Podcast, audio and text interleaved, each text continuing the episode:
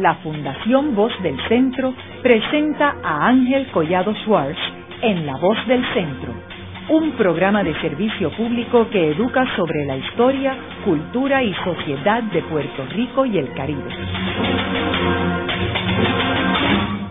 Saludos a todos. El programa de hoy está titulado Las cartas robadas de la guerra hispanoamericana y el mensaje pregrabado de la masacre de Ponce. Hoy tenemos como nuestro invitado a Luis Molina, quien es un cineasta y un investigador de nuestra historia en Puerto Rico.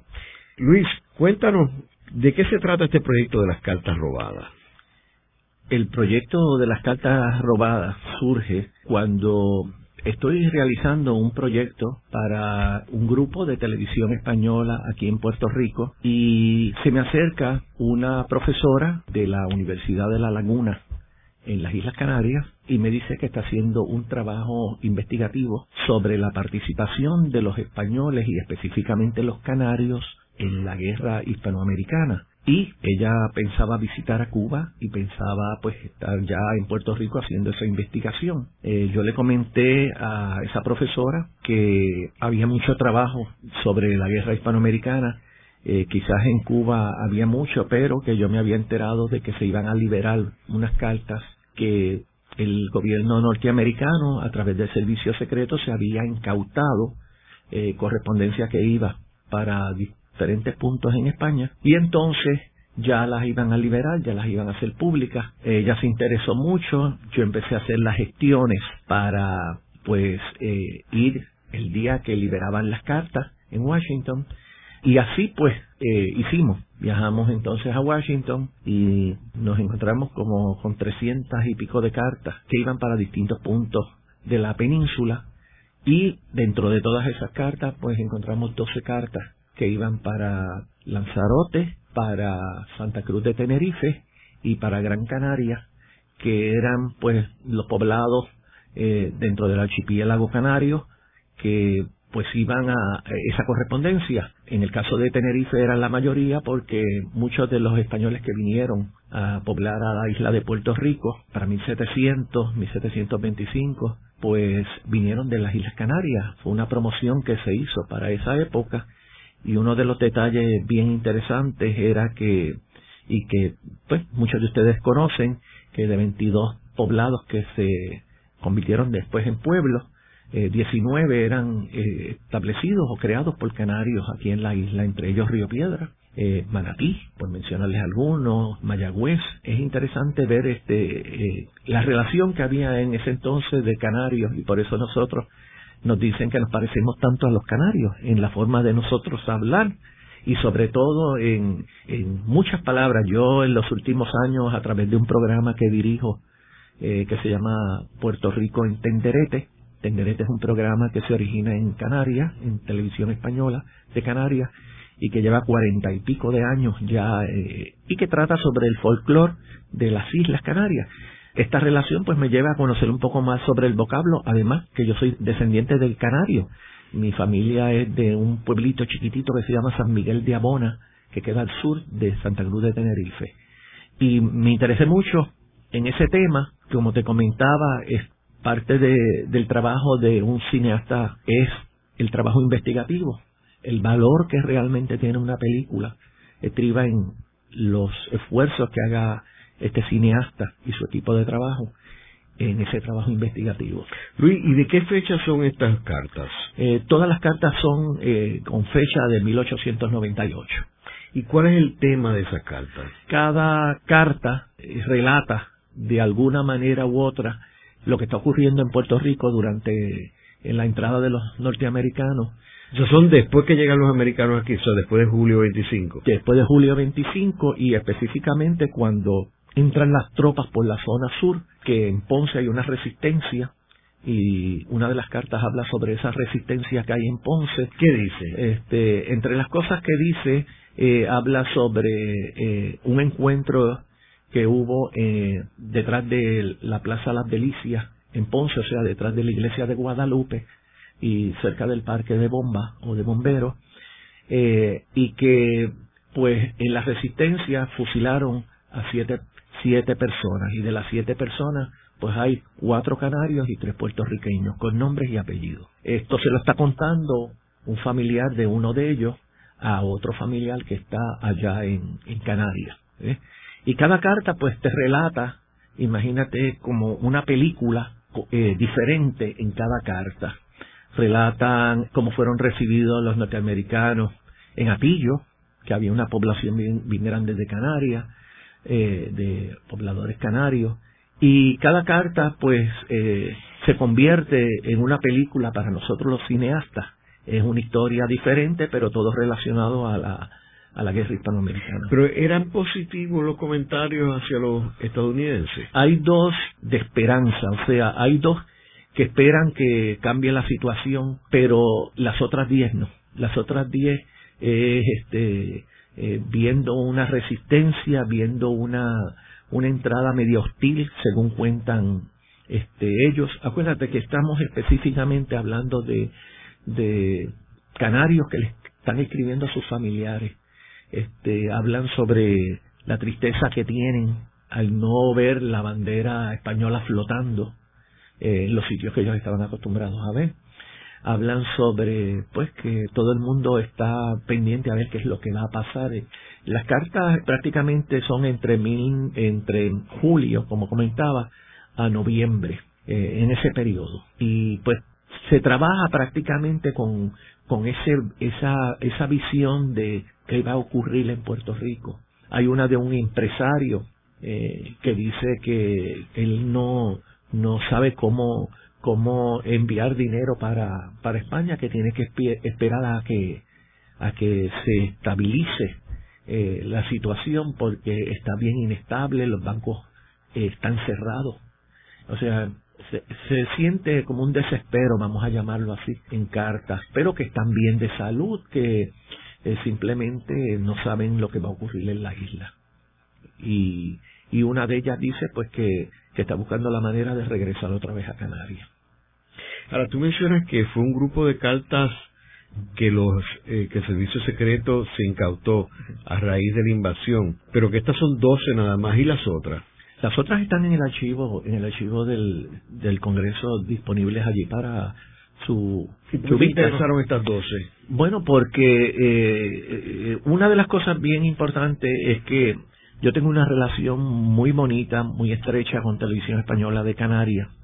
Y cuando esta profesora se me acerca y me dice que está haciendo su tesis doctoral específicamente en la guerra hispanoamericana, pues y era de la Universidad de La Laguna, pues dije, pues vamos a ver si conseguimos de la Universidad de La Laguna. El proyecto pues lo vemos como un proyecto eh, de Canarias al mundo, para que se conozca cómo fue que estos soldados y no soldados vieron la, la, la guerra hispanoamericana y particularmente sus familiares. Tuve la oportunidad de leer, de leer otras cartas, pero nos concentramos en esto porque, pues, como estamos manteniendo una relación en estos momentos entre Canarias y Puerto Rico, y originaba una profesora de la universidad de allá, de, de Santa Cruz de Tenerife, de La Laguna, pues a lo mejor este primer proyecto es de esas 12 cartas robadas y sabe Dios si aumentamos a 24 la segunda etapa y seguimos así, ¿no? Todo depende del interés que pueda tener esta primera etapa. Ahora, el, el resto de las cartas eh, no era de Canarias, era para toda la península. No, era para toda la península. O sea, tú cogiste esta porque eran las de Canarias. Porque eran las de Canarias, sí. Y entonces, como el proyecto que digamos, vincularlo directamente con las islas y la relación con Puerto Rico. Ahora, ¿llegaste a ver las otras cartas? Sí, sí, logré. logré. ¿Y, para dónde era? Eh, eh, habían para, para Bilbao, para este Barcelona, habían tres de Barcelona, eh, había Madrid, sí, había Valencia, o sea, habían tres de Sevilla Asturias. Asturias, había de Asturias. Sí, sí, eh, Gijón. Y eran interesantes. Eh, lo que pasa es que eh, hablaban sobre la boda de, de, una de las hijas que se había casado. se iban más a lo personal, ¿no? Estas de Canarias, como pues habían participado, se enfrentaron directamente al ejército, ¿no? Eh, hubo oposición, eso de que dicen que nosotros lo recibimos con los brazos abiertos. Eso no está en las cartas. Eso no está en las cartas. Las cartas reflejan otras cosas, ¿no? Este, hay una resistencia y particularmente qué va a pasar con el futuro de, ellos.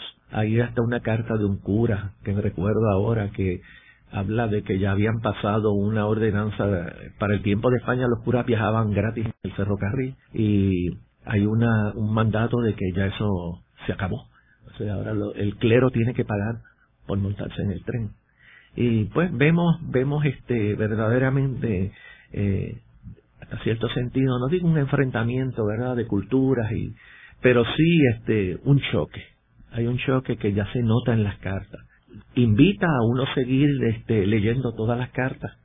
Eh, son en total como 317, 325 por ahí, no, no pasan de 325. Pero que me resultó interesante y, y todas, por supuesto, en manuscrito, este, de maquinilla y todo en manuscrito y un escrito muy muy típico de la época, ¿verdad? Una tipografía, el estilo de, de escribir muy bonito eh, y entendible y se conservaron bastante bien.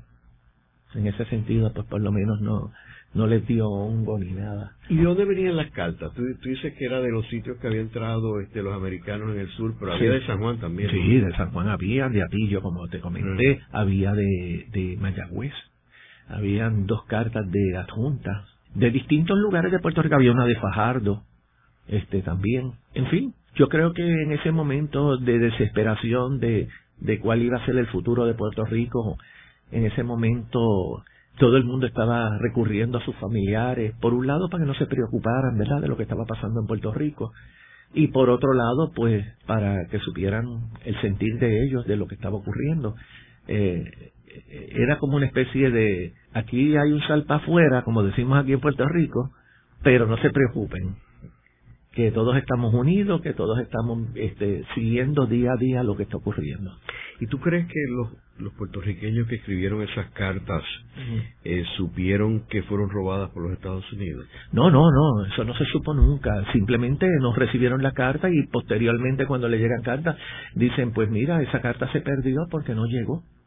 Ellos eh, eh, según me comentan, Canario, que de momento hubo una ruptura totalmente de las comunicaciones a través de cartas. Este, no se sabía por qué. Y pues como eso es común, ¿verdad? En la guerra, en la guerra, la primera guerra mundial también hubo una ruptura de cartas y parece que pues los barcos que llevaban las cartas, etcétera, les dan a uno a entender de que pues los han utilizado para otras cosas que tengan que ver con el aspecto militar. Entonces, pues me imagino que la gente en ese momento, pues con el como estaba ah, había en ese momento prácticamente una transición incluso de correos, ¿eh? Eh, pensaron pues que se perdieron aquí mismo en Puerto Rico. ¿Y tú crees que alguien del Servicio de Inteligencia de Estados Unidos leyó las cartas? Bueno, las cartas que yo tuve la oportunidad, yo las abrí yo personalmente. Así ah, sí, estaban cerradas. Sí, estaban cerradas. Las, que yo abrí estaban cerradas. Sí vi una que otra abierta, ¿no? Pero la, la que yo manejé estaban cerradas. o sea, que ellos solamente se las robaron y se las, enviaron para Washington. Sí, ellos la, la correspondencia, en lo que se decidía que iban a, a pasar con, con, con estas cartas y, y con la situación de Puerto Rico, ¿no? Que a pesar de que habían invadido a Puerto Rico, pero solamente a lo mejor dos o tres personas dentro de Washington y dentro del ejército norteamericano sabían qué era lo que iba a ocurrir. La gran mayoría, como siempre, ¿verdad? Los soldados y todos no saben qué va a ocurrir, qué va a... Me imagino que, que era una, un momento de mucha inestabilidad, vamos a decirlo así. Este, y por eso el nombre de 12 cartas robadas surgió posteriormente, ¿no? Porque mira, se encontraron todas estas cartas y, y resulta que gustó mucho el, el título, 12 cartas robadas, porque nunca llegaron a su destino. Y yo creo que pues eso, eso lo hace interesante. Y pues llevar las cartas, el escrito, eh, desde el punto de vista de nosotros los cineastas y desde el punto de vista de los psicólogos, pues son ricas para analizar, eh, son muy visuales, cuando tú lees una carta, prácticamente estás viendo casi una película.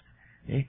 Y si, y si te interesa mucho la historia y empiezas a ver la, el Puerto Rico, de, en este caso Ponce, 1898, las fotos que hay en el Archivo General y en otros, y otros documentos que existen, pues le das como más cariño, porque ya, ya te imaginas visualmente lo que está ocurriendo en esa casa que están viendo en esa foto, lo que cómo está cómo está el pueblo pues sintiendo verdad un cambio total donde posteriormente nos vamos a dar cuenta cómo cambian todo al inglés. Yo oía a una profesora que ya está jubilada aún vive se llama Carmen Judith Nine que ha hecho mucho estudio sobre el lenguaje no verbal y sobre todo sobre el comportamiento verdad de la mente de los niños. Hay un video extraordinario que ella hizo. Y, comentaba que, que desde que el niño ya es engendrado en la barriga de la mujer, eh, ya, ya está sintiendo la puertorriqueñidad dentro de, dentro de ella. Y, y entonces el choque que están recibiendo diariamente los, los niños que se van de pequeñas edades con sus familiares a los Estados Unidos y en las escuelas los obligan a hablar un idioma que para ellos es totalmente diferente, ¿verdad? Pues yo me imagino que eso mismo, asociándolo con, con el tema que estamos hablando hoy de, de eh, ese, esos primeros este, 10 años de la americanización en Puerto Rico, tuvo que haber ese mismo choque. Eh, y ahí por eso se unen pues empresarios eh, españoles, franceses y, y empiezan a, a moverse eh, y empieza el boticario como lo hacía en los tiempos que estaba España, ¿verdad? A, a empezar a, a conjurar, a, crear este, reuniones para ver cómo, cómo pueden eh, mejorar. Vemos a Hostos yendo allá a Washington, vemos este, a, a, José de Diego también este, eh, diciendo que tienen que darle este, la independencia a Puerto Rico. O sea que verdaderamente hay una, hay una resistencia, porque eso que dicen que no hubo resistencia, pues no sé quién se lo cree, pero este, los que estamos metidos en las bibliotecas haciendo investigaciones nos damos cuenta que sí la hubo, que sí la hubo y, y sobre todo cómo, cómo, cómo el pueblo, pues, si algo yo me he dado cuenta en todos los trabajos investigativos fue la participación de la Iglesia. La Iglesia Católica fue una de las que más participó en que hoy se hable español porque había una resistencia tremenda porque venían todas las iglesias de Estados Unidos, ya habían dividido a la isla en cuatro pedazos. ¿eh? Luego de una breve pausa, regresamos con Ángel Collado Schwartz en La Voz del Centro.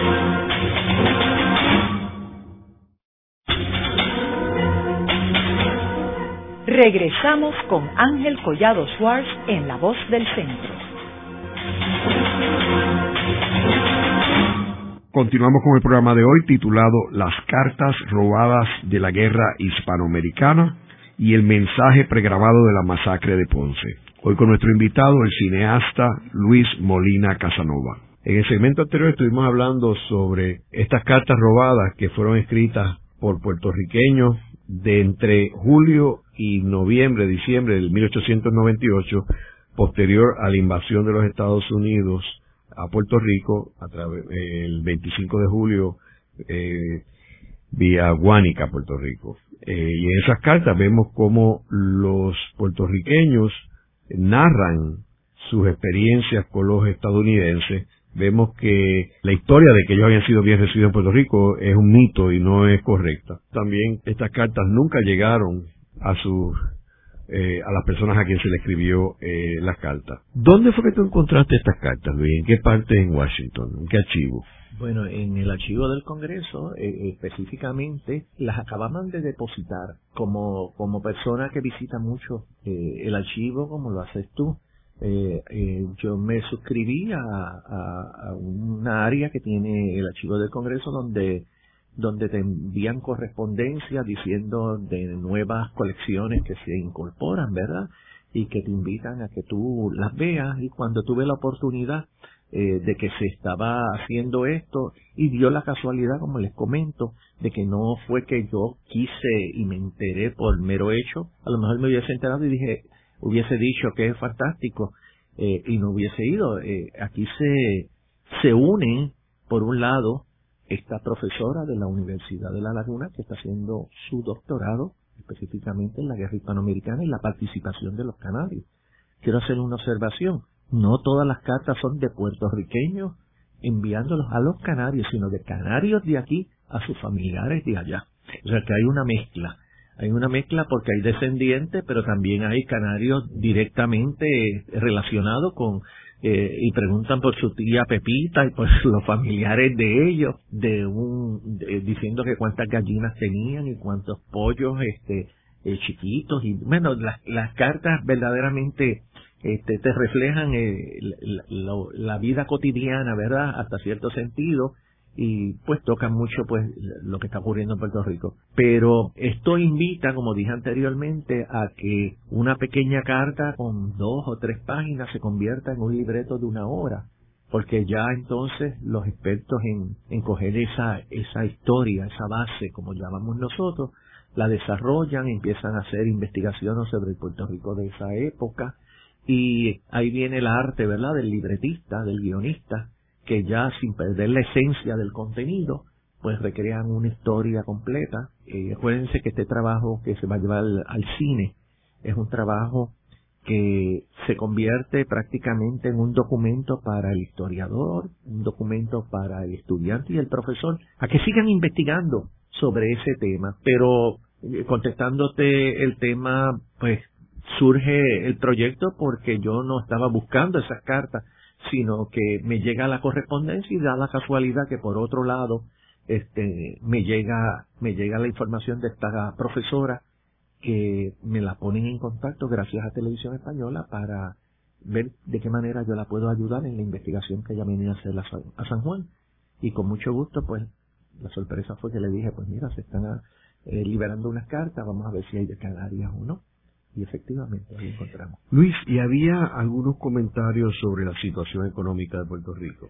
Eh, sí, la preocupación, como comenté anteriormente, la, la, la, la, el problema, el problema que particularmente se planteaba era eh, eh, el aspecto eh, agrícola y lo que se hablaba de que ya ya eh, se había filtrado información sobre que venían unas grandes industrias, eh, ellos no sabían que eran las grandes centrales azucareras, pero sí se plantea la preocupación que había de, de particularmente las cartas que son del centro de la isla, del cultivo de el, tabaco y de y de la y de la eh, del café este que ellos no sabían si tenían que cambiar. En verdad había una incertidumbre que no, la preocupación esa. Y entonces también el problema mayor que plantea una que otra carta era sobre el cambio de moneda que plantean entonces que, que va a ser con la con la moneda fíjate en una en una hablan de la moneda española en otra no hablan de la moneda puertorriqueña que me llama la atención porque pues tenemos que recordarle a los radioescuchas que había moneda puertorriqueña. Claro, pues claro, y, y cuando están hablando de que hablan de la moneda española, pero ¿qué va a pasar con la moneda puertorriqueña? ¿Eh? Y cuánto cuánto dinero pues este se va a mantener en casa y cuánto vamos a llevarlo a un banco, porque se crea entonces la desconfianza. Eh, fueron momentos bien difíciles, porque eso fue como como cuando llueve, un aguacero que vino y, y entonces no se preparó a la gente ni nada y entonces, bueno, imagínate, ya nosotros sabemos que hasta las escuelas, los niños pequeños empezaron a juramentar una bandera, que tenía que salir todo el mundo afuera, cuando izaban la bandera americana y empezaron a enseñarle eh, la canción en inglés de, de, América, no, sino ya la, la, la, la, música y letra oficial de, de el himno norteamericano este, yo me imagino que fue momentos bien difíciles, bien difíciles del pueblo, pero como te comento, en algunas cartas hay una esperanza, que se abre una ventana, porque el puertorriqueño siempre ha vivido de esa esperanza, ¿verdad? En los momentos más difíciles de la vida y los momentos en que más lo aprieta este eh, el aspecto económico o social o político, pues ellos reinventan la rueda. Eh, y hay una carta que, me acuerdo que decía, decía, lo mejor que hizo Dios fue un día detrás de otro. Sí. y me llamó mucho la atención esa frase. Porque ellos decían, hoy estaremos así, vamos a ver cómo estamos mañana.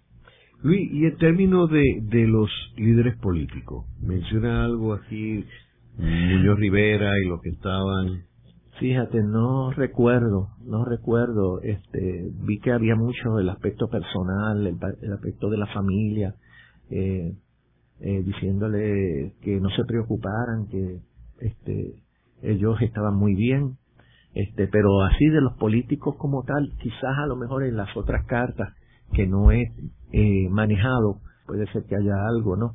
Pero aquí era más el, el aspecto y quizás una que otra, pues, de el susto que les dio, pues, cuando se enteraron que cuatro canarios habían sido fusilados en contra la pared de la iglesia Guadalupe, allí en, en, en Ponce. Y entonces, como te dije anteriormente, pues aparecen con nombre y apellido. Luis, y en términos de la iglesia, que sabemos que eh, una, una invasión de religiosos estadounidenses eh, protestantes este para tratar y ellos de hecho como tú sabes en los libros de historia sale que se habían sentado en Washington, en Estados Unidos, a dividirse Puerto Rico, pues y tú te encargas los, episcopales de esto, los otros metodistas. ¿Alguna de las cartas habla algo de, de eso? Porque fue una invasión religiosa. Sí. Este, eh, creo que una, una de, de, de Mayagüez menciona que habían visto a unos hombres, pero normales y corrientes, pero con, con este, que, que, que parecían curas, pero que no tenían el traje de cura. Yo me imagino que eran los metodistas o algunos así, ¿verdad? Depende del área que le tocara a Puerto Rico. Pero sí, la iglesia entendió y, y eso doy fe porque he leído mucho, he estudiado mucho.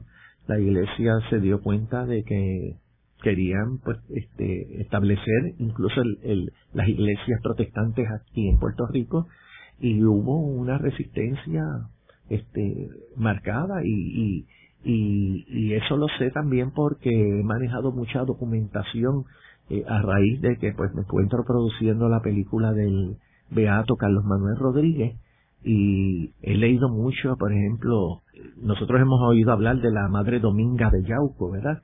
Y la Madre Dominga dentro de su eh, libro, eh, eh, las memorias de ella, ¿no?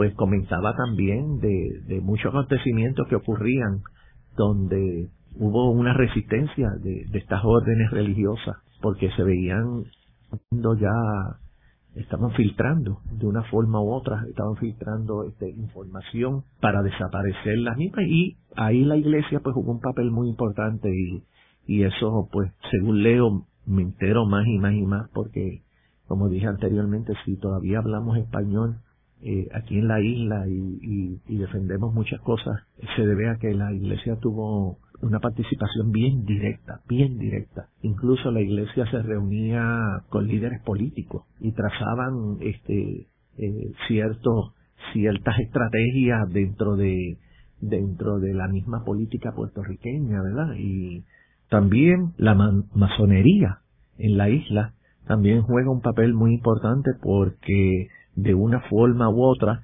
iba desarrollando líderes con una cierta este, formación eh, de valores, eh, valores espirituales sobre todo, y, y, le dio una fortaleza a esos nuevos políticos que se iban forzando o formando, mejor dicho, eh, y permitieron, permitieron que fueran parte integrante de, de esa resistencia que hubo, particularmente en la década de los 20, diría yo, que jugó un papel muy importante, muy importante porque ahí en esa década que ocurren muchas cosas, muchas cosas, ya empieza eh, el obrero puertorriqueño a, ver que él era importante eh, en, en, las decisiones que una central azucarera tenía que tomar y empiezan huelgas en distintos lugares, eh, entra la figura de, de, no solamente de José de Diego, sino de Pedro Albizu Campo también, ¿verdad?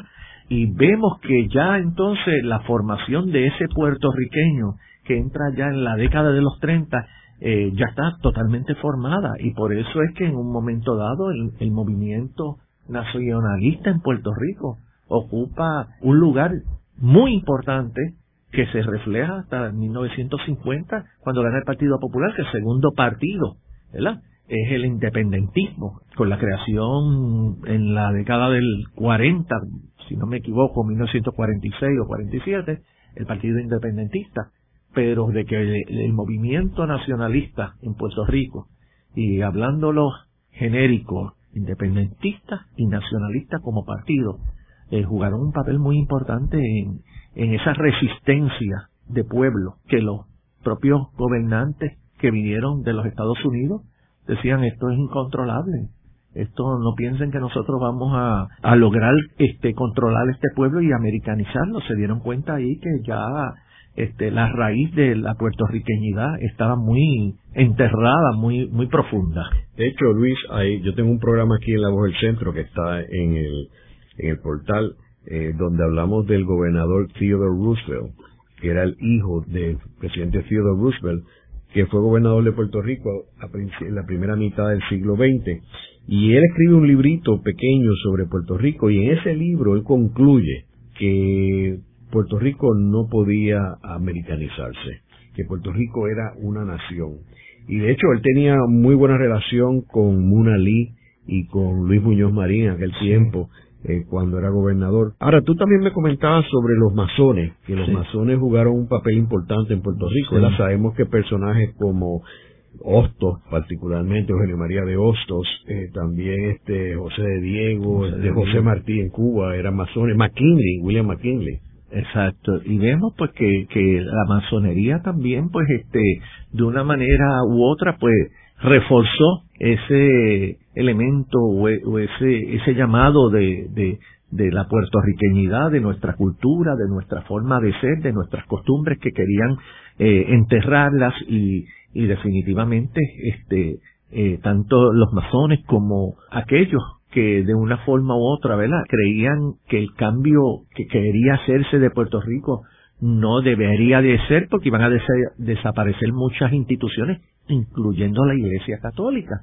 Por lo tanto, ahí, en la medida de que uno aportaba y el otro también aportaba, pues fueron el grano que fue llenándose, llenándose, llenándose en el vaso, hasta que en un momento dado se dieron cuenta de que, de que miren, a estos puertorriqueños no hay quien los pare no hay quien los pare, y, y hicieron muchas cosas con Alviso, como ya sabemos, y con otros líderes, sin embargo, acallaban uno y salían tres.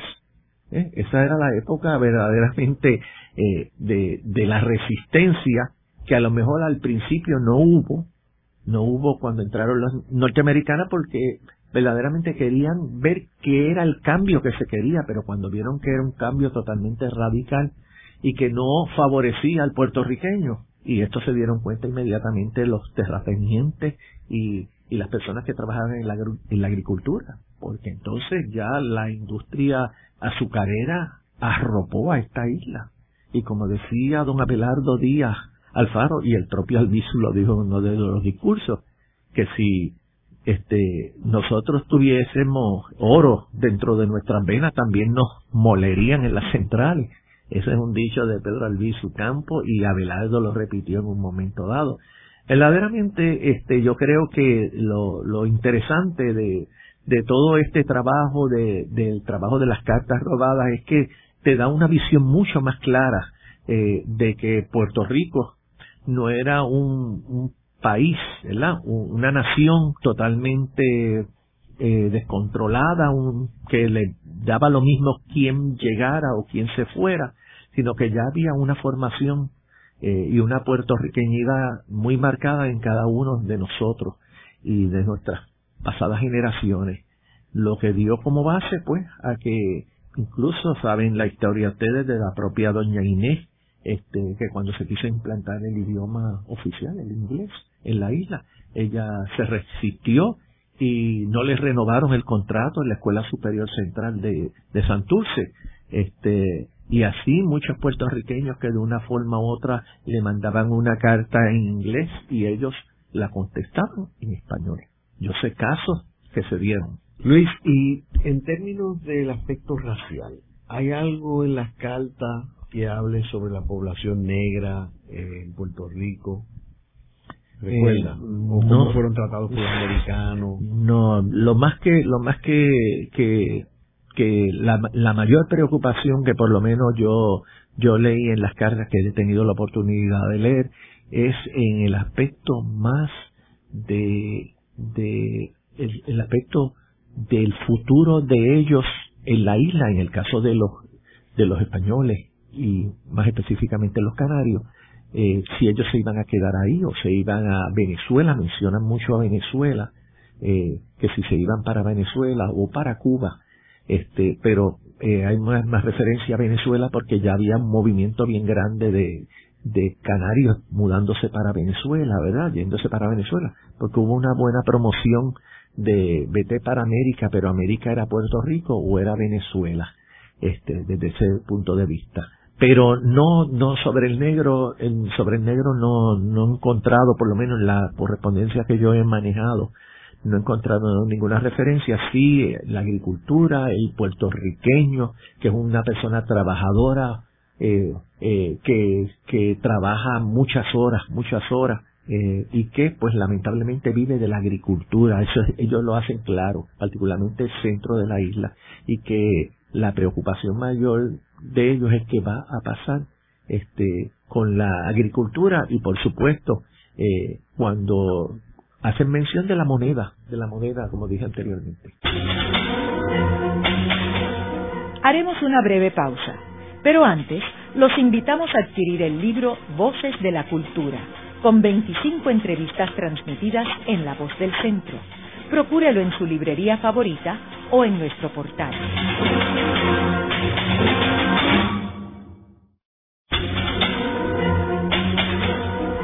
Están escuchando a Ángel Collado Schwartz en La Voz del Centro. Ahora pueden accesar a toda hora y desde cualquier lugar la colección completa de un centenar de programas transmitidos por La Voz del Centro mediante nuestro portal www.vozdelcentro.org. Continuamos con el programa de hoy titulado Las cartas robadas de la guerra hispanoamericana y el mensaje pregrabado de la masacre de Ponce. Hoy con nuestro invitado, el cineasta Luis Molina Casanova. Eh, Luis, entiendo que otra de las investigaciones interesantes que tú has hecho eh, recientemente es relacionado a datos sobre la masacre de Ponce. Sí, trabajos que he realizado y que me han llevado a conocer datos que ni yo mismo esperaba que ocurrieran. Este, eh, yo he hecho mucho trabajo investigativo, particularmente para las películas, esa primera etapa mía de, del cine documental, eh, donde me metía en el archivo general a investigar, etcétera. Pero haciendo uno de los trabajos míos de investigación, me toca ir a Washington y ver material eh, sobre el ferrocarril y cuando estoy viendo eh, material del ferrocarril, pues me indican que hay un trabajo eh, que hay en Washington, específicamente en el archivo del Congreso, donde es un material sin clasificar eh, desde el punto de vista de que yo diga voy a buscar los bomberos de Puerto Rico y haya un rollo bien grande de bomberos de Puerto Rico. No, cuando yo busqué, por ejemplo, sobre el tren, pues me di cuenta de que había materiales metidos de Puerto Rico y de otros estados, que ese es el problema que nosotros los investigadores encontramos. Si son los bomberos, vas a ver bomberos de toda la nación norteamericana y de momento te puedes encontrar con un pietaje de un territorio que se llama Puerto Rico. Eh, estando haciendo una investigación, pues veo esta película de un señor eh, así gordito, como coloradito, este, detrás de un este escritorio. Eh, no le presté mucha atención, no tenía, no tenía audífonos en ese entonces, eh, y le di para adelante.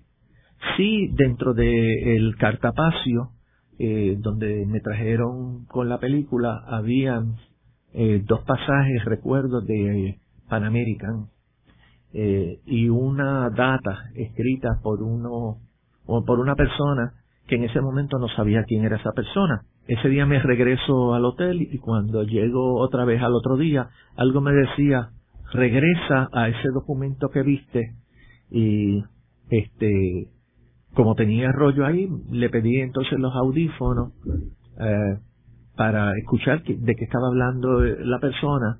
Era un documento de un noticiero que se llamaba eh, el noticiero Moviton filmado este de la cadena este de la 20th Century Fox eh, que repartían en todos los teatros en los Estados Unidos era como una cine revista de noticias y entonces pues me llamó mucho la atención también un, un el mueble, porque yo ese mueble como que lo había visto anteriormente.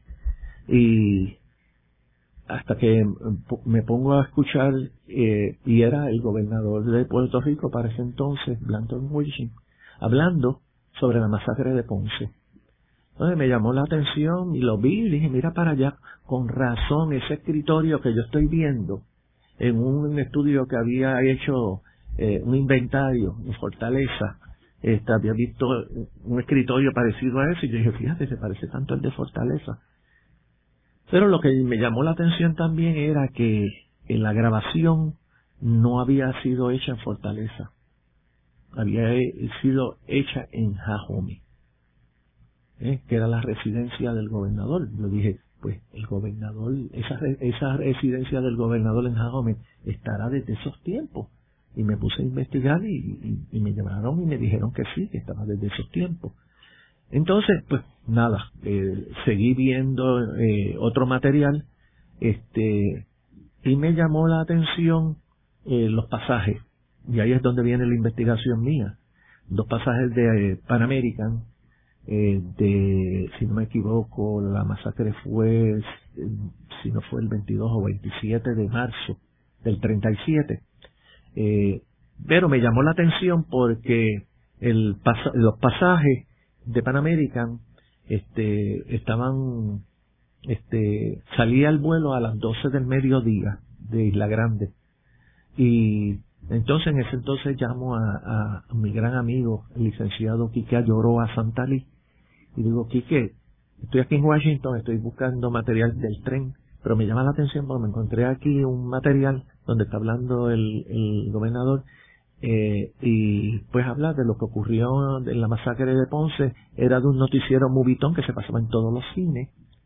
Y, pero lo, lo, lo que quería saber, el pasaje que tengo aquí dice la fecha, pero dice que salió a las 12 y me dice no, porque la masacre fue después de mediodía, o sea, fue como a las doce y media. Y entonces yo dije, qué raro, ¿verdad? Qué raro.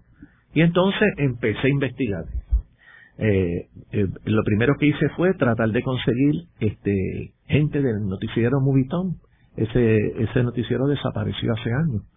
Eh, aparecía el nombre del reportero y el nombre del camarógrafo, que fueron los que cuando empiezo a hacer la investigación, pues llego hasta hasta las ciudades gemelas, este San Paul, este eh, porque uno de las personas era de allí pero no lo consigo.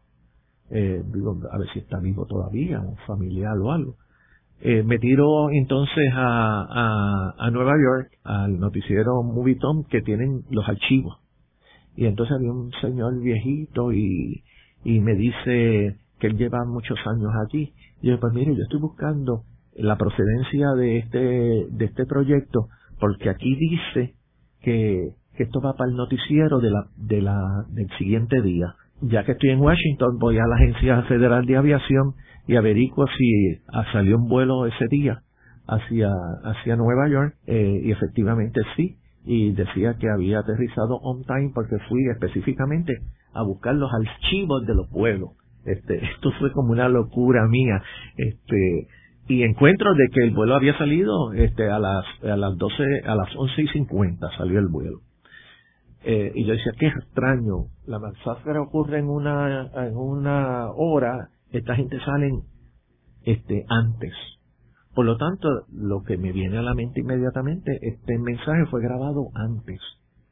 Eh, me pongo a escuchar el mensaje y hablan de, eh, el gobernador está diciendo que lamentablemente un policía que mataron, ¿verdad?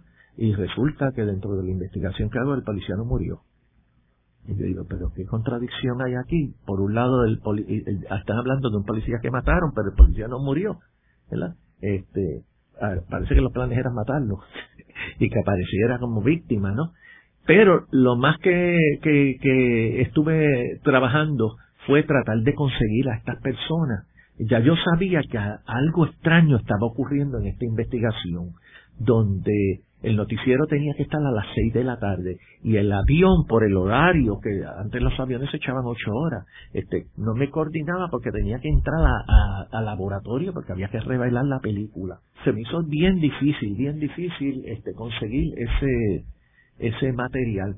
Eh, yo quería conseguir a estas dos personas pero con dos nombres no los puedo conseguir. Y le dije al señor que si él no tenía un archivo de empleados que habían trabajado para ver si yo podía por lo menos conseguir el seguro social. Y a través del seguro social, pues, tratarle de conseguir. Me dijo que eso era imposible, pa, pa, pa, El día que yo me regreso para San Juan, me acuerdo que eh, le dije que qué bebida él quería, eh, tomaba. Me dijo la bebida y pues, este, compré una botella y se la llevé y cuando le llevé la botella, eh, me dijo, aquí está la dirección mía y el teléfono por si acaso tiene que volver. Y en el avión, cuando vino de regreso, abrió el papelito y lo que habían eran unos números de seguro social. Y entonces ahí es que yo empiezo un operativo completo de tratar de conseguir y consigo a estas dos personas, ¿verdad? Este, uno ya había muerto en Pasadena, California, y fui a la tumba y retraté la tumba y todo, pero ya había muerto.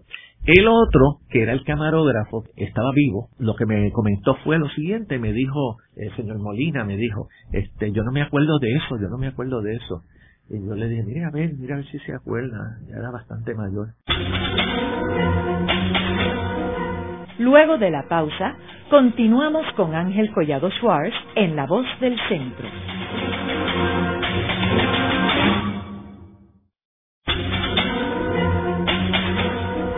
Continuamos con la parte final de La Voz del Centro con Ángel Collado Schwartz. Pueden enviarnos sus comentarios a través de nuestro portal www.vozdelcentro.org. Continuamos con el programa de hoy titulado Las cartas robadas de la guerra hispanoamericana y el mensaje pregrabado de la masacre de Ponce. Hoy con nuestro invitado, el cineasta Luis Molina Casanova. Luis, me estaba comentando en el segmento anterior sobre tu entrevista al camarógrafo.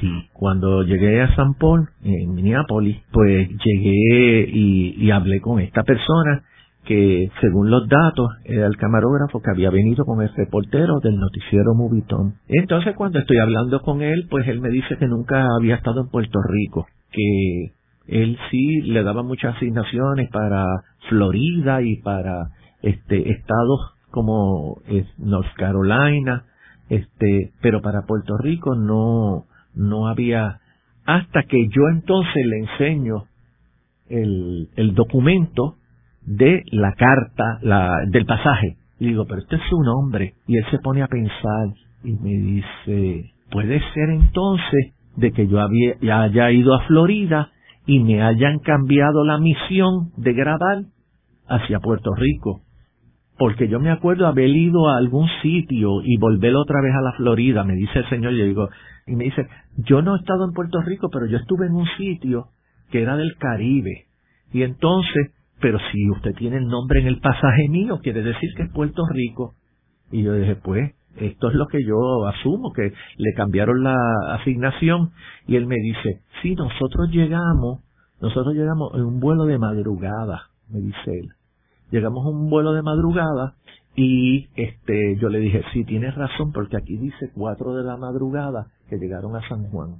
Y entonces ellos llegaron, iban a ir para Fortaleza, pero le dijeron que no, que iba a ser en el campo. Y entonces grabaron al, al gobernador o a la persona que supuestamente es el gobernador, viajan otra vez para San Juan, para el aeropuerto de Isla Grande, y salen rumbo a, Nueva York, deposita el, su negativo, que es lo que él hacía, y al otro día eh, está en todos los noticieros de Estados Unidos el, el mensaje de Planton Wishing este condenado el atentado que hicieron los, los nacionalistas en Puerto Rico, eh, que había sido una balacera, que había sido este un encuentro con la policía y que la policía tuvo que enfrentarse a ello, pero entonces no concuerda nada porque si grabaron el mensaje a las 11 de la... Él me dice que lo grabaron temprano en la mañana, el mensaje de Blanton William. Y entonces que luego, pues cuando regresa, cuando, cuando ellos se regresan, porque el avión salía y salió on time, porque yo busqué los informes de eh, pues lo que refleja prácticamente que ese mensaje lo grabaron antes de lo que, ocurriera el evento como tal. ¿eh? Eh, estoy trabajando eso para hacer una presentación de la documentación porque tuve la oportunidad también de grabar al señor, eh, al camarógrafo. Eh, aproveché y dije, espérate, yo no me voy a quedar con este testimonio eh, escrito o, grabado, sino que vamos a, vamos a grabarlo.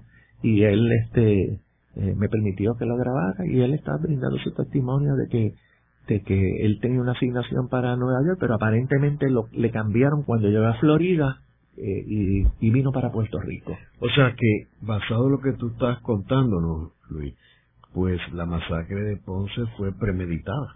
Sí, aparentemente, según todos los datos que yo tengo, este fue planificada y, y, y, y, ese mensaje que se pasó luego en toda la nación norteamericana eh, y que estuvo en los cines al otro día, de la única manera que pudo entrar en los cines al otro día, porque como sabemos no existía televisión para ese entonces, eh, el medio de comunicación era el cine, pues ese noticiero Movietone, que era de la 20th Century Fox, como dije anteriormente, pues tenía que estar dentro del rollo de la, de, que se presentaba antes en la película. Y eso fue noticia en toda la nación norteamericana, porque toda la noche se la pasaron sacando copias.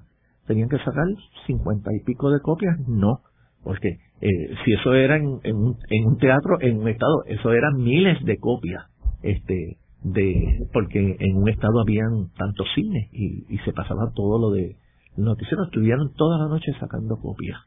Ahora, yo creo que sería interesante investigar en, en el Departamento de Guerra de Estados Unidos, que era el que estaba a cargo de Puerto Rico en aquel tiempo, ¿Qué conocimiento tenían ellos allí? Porque me parece que un operativo como este tiene que haber tenido algún tipo de visto bueno de Washington. Pero en este caso, pues esa investigación verdaderamente yo no la realicé porque como yo iba en busca de un material de una película y de momento me encuentro con que estoy haciendo una película dentro de otra película y y pues sí me acuerdo de la llamada que le hice al licenciado Quique Ayoro a Santalí de decirle, mira, aquí yo no entiendo esto porque estoy viendo que tengo una película de Blanton Wishing que él está hablando sobre la masacre de Ponce, pero dentro de ese sobre hay también dos pasajes de Panamérica que salieron el vuelo a tiempo, porque eso sí lo investigué en Washington, eh, en, en microficha, de que había salido a tiempo ese vuelo de San Juan a las once y cincuenta.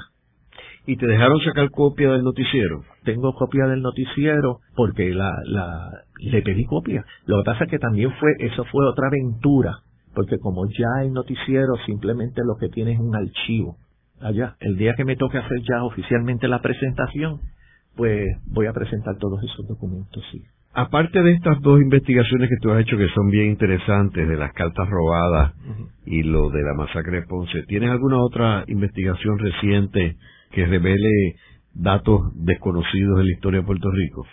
Pues este verdaderamente cada vez que uno que uno entra dentro de los archivos se encuentra mucho muchas cosas interesantes, ¿verdad? De, dentro de la investigación. Te voy a comentar una que me llamó mucho la atención, mucho la atención. Yo estoy o estuve haciendo un documental sobre la historia de los partidos políticos en Puerto Rico, utilizando los jingles como eh, la publicidad de, las, campañas, logré levantar 942 eh, jingles políticos de todos los partidos desde 1900 hasta el presente. 942.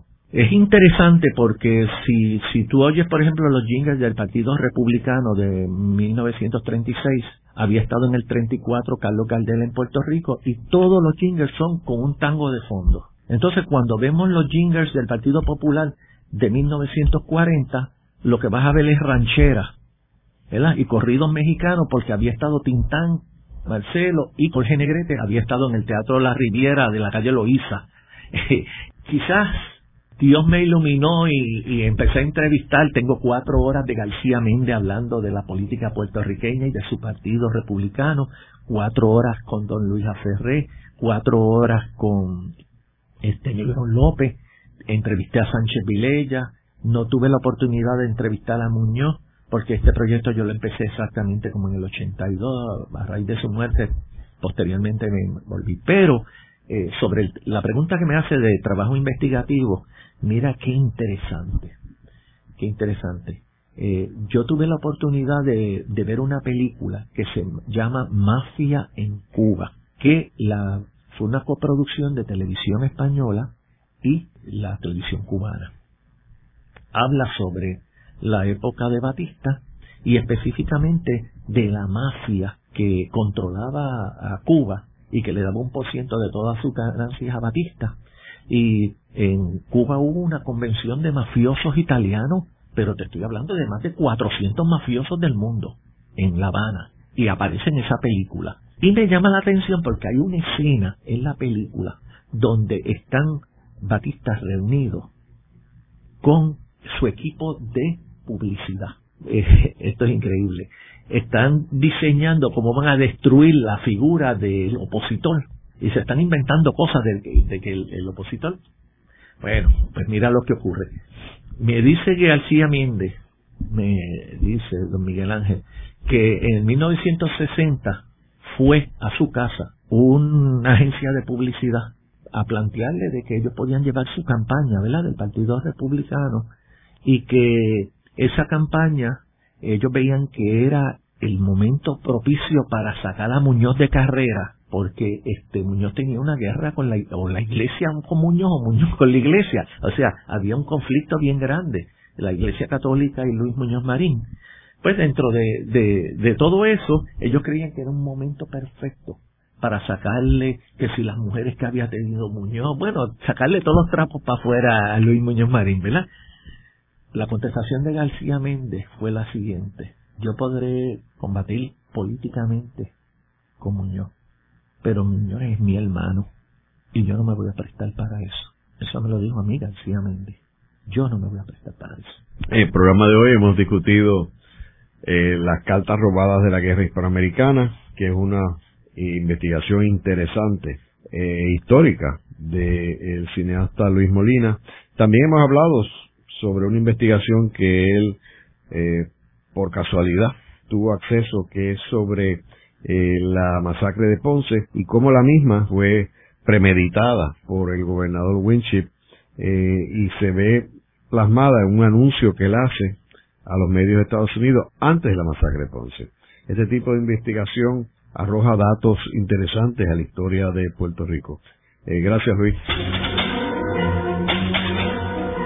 Esta ha sido una producción como servicio público de la Fundación Voz del Centro. Los invitamos a sintonizarnos la próxima semana a la misma hora. Y recuerden que pueden adquirir el libro Voces de la Cultura en su librería favorita o en nuestro portal